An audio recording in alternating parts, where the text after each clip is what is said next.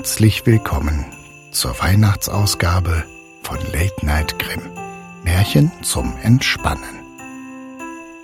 An 14 Tagen im Dezember erhältst du je ein Kapitel des Weihnachtsmärchens Nussknacker und Mausekönig von E.T.A. Hoffmann. Ich lade dich ein, es dir bequem zu machen, vielleicht schon im Bett oder auf dem Sofa eingemuckelt in eine angenehme Decke. Nach dem Kapitel werde ich dir eine gute Nacht, angenehme Träume und einen erholsamen Schlaf wünschen. Und nun geht's los. Das Puppenreich ich glaube, keins von euch, ihr Kinder, hätte auch nur einen Augenblick angestanden, dem ehrlichen, gutmütigen Nussknacker, der nie Böses im Sinne haben konnte, zu folgen.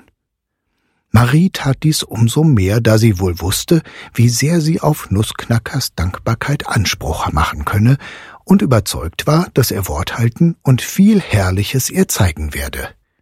Sie sprach daher ich gehe mit Ihnen, Herr Drosselmeier, doch weiß, muss es nicht weit sein und nicht lange dauern, da ich ja noch gar nicht ausgeschlafen habe.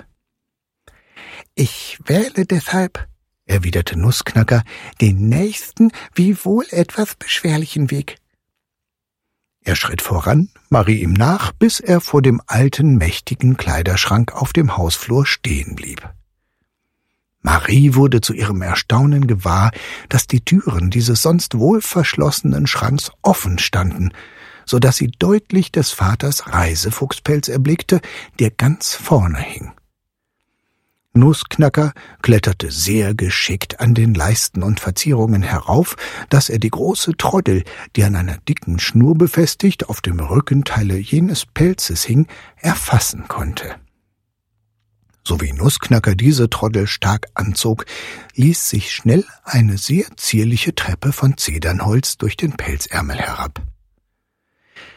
Steigen Sie nun gefälligst aufwärts, teuerste Demoiselle, rief Nussknacker. Marie tat es, aber kaum war sie durch den Ärmel gestiegen, Kaum sah sie zum Kragen heraus, als ein blendendes Licht ihr entgegenstrahlte und sie mit einem Mal auf einer herrlich duftenden Wiese stand, von der Millionen Funken wie blitzende und blinkende Edelsteine emporstrahlten. Wir befinden uns auf der Kandiswiese, sprach Nussknacker, wollen aber alsbald jenes Tor passieren. Nun wurde Marie, indem sie aufblickte, erst das schöne Tor gewahr, welches sich nur wenige Schritte vorwärts auf der Wiese erhob. Es schien ganz von weiß, braun und rosinfarben gesprenkeltem Marmor erbaut zu sein, aber als Marie näher kam, sah sie wohl, dass die ganze Masse aus zusammengebackenen Zuckermandeln und Rosinen bestand. Weshalb denn auch wie Nussknacker versicherte, das Tor, durch welches sie nun durchgingen, das Mandeln- und Rosinentor hieß. Gemeine Leute hießen es sehr unziemlich die Studentenfutterpforte. Auf einer herausgebauten Galerie dieses Tores, augenscheinlich aus Gerstenzucker, machten sechs in rote Wämserchen gekleidete Äffchen die allerschönste Janitscharenmusik, die man hören konnte – so dass Marie kaum bemerkte, wie sie immer weiter, weiter auf bunten Marmorfliesen, die aber nichts anders waren als schön gearbeitete Morschellen, fortschritt. Bald umwehten sie die süßesten Gerüche, die aus einem wunderbaren Wäldchen strömten, das sich von beiden Seiten auftat.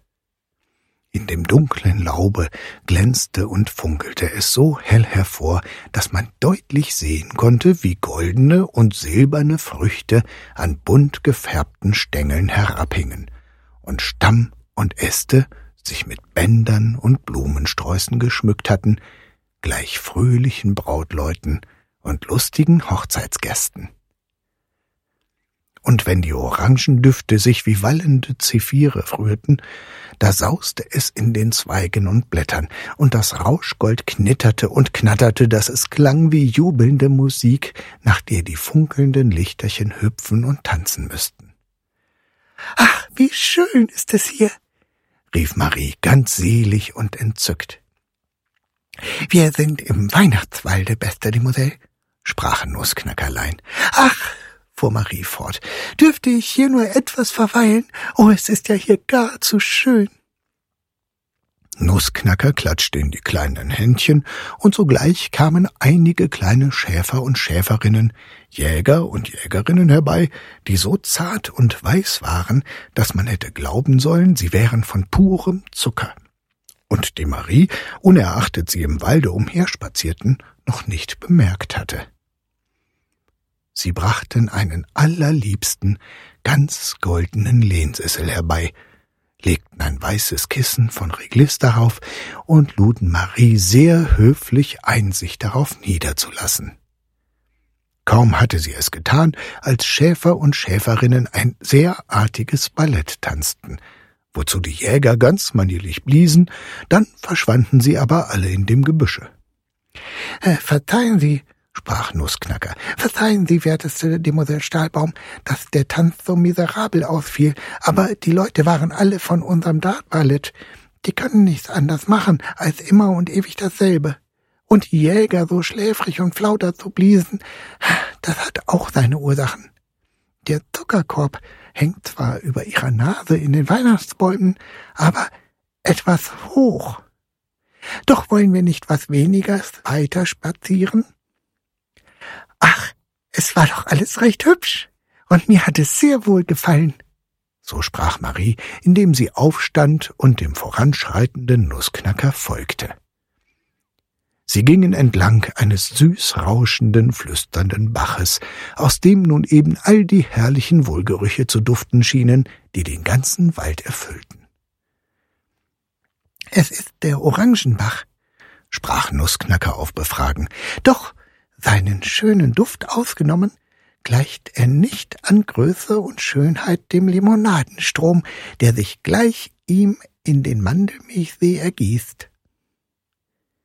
In der Tat vernahm Marie bald ein stärkeres Plätschern und Rauschen und erblickte den breiten Limonadenstrom, der sich in stolzen, isabellfarbenen Wellen zwischen gleich grün glühenden Karfunkeln leuchtendem Gesträuch fortkräuselte.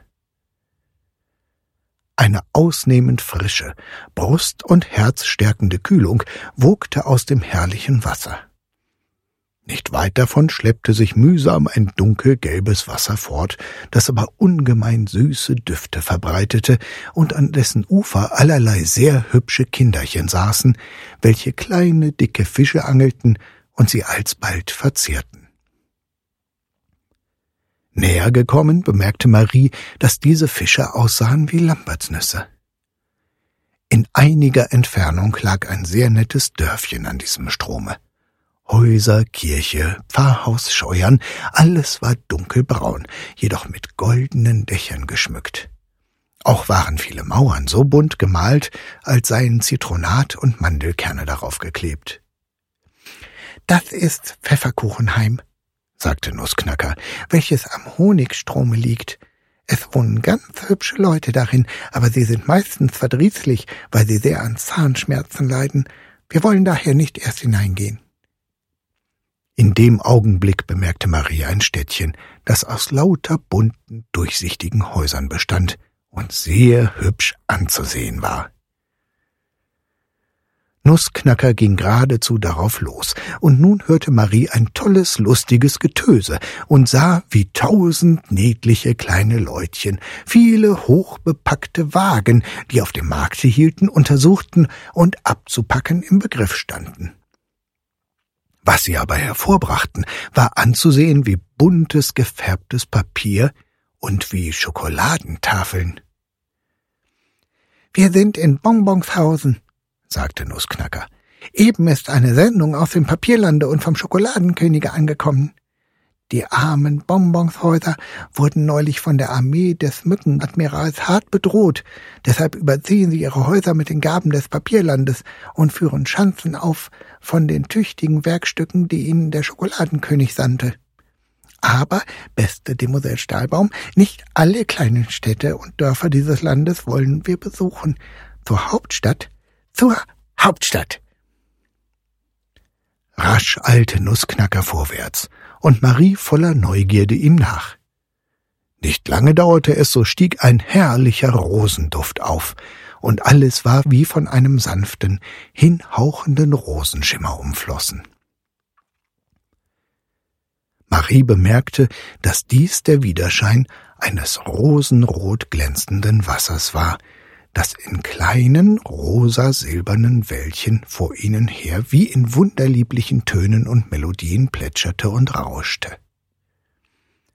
Auf diesem anmutigen Gewässer, das sich immer mehr und mehr wie ein großer See ausbreitete, schwammen sehr herrliche silberweiße Schwäne mit goldenen Halsbändern und sangen miteinander um die Wette die hübschesten Lieder, wozu diamantene Fischlein aus dem Rosenfluten auf und niedertauchten wie im lustigen Tanze.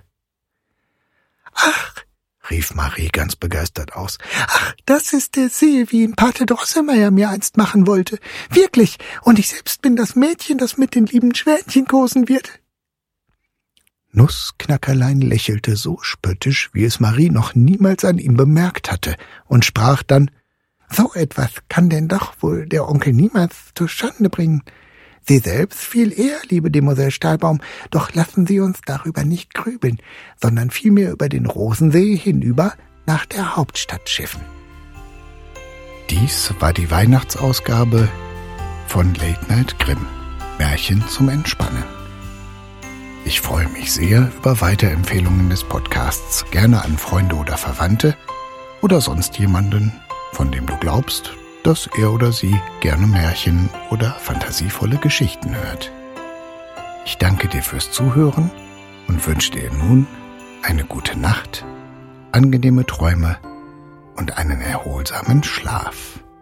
Bis zum nächsten Mal.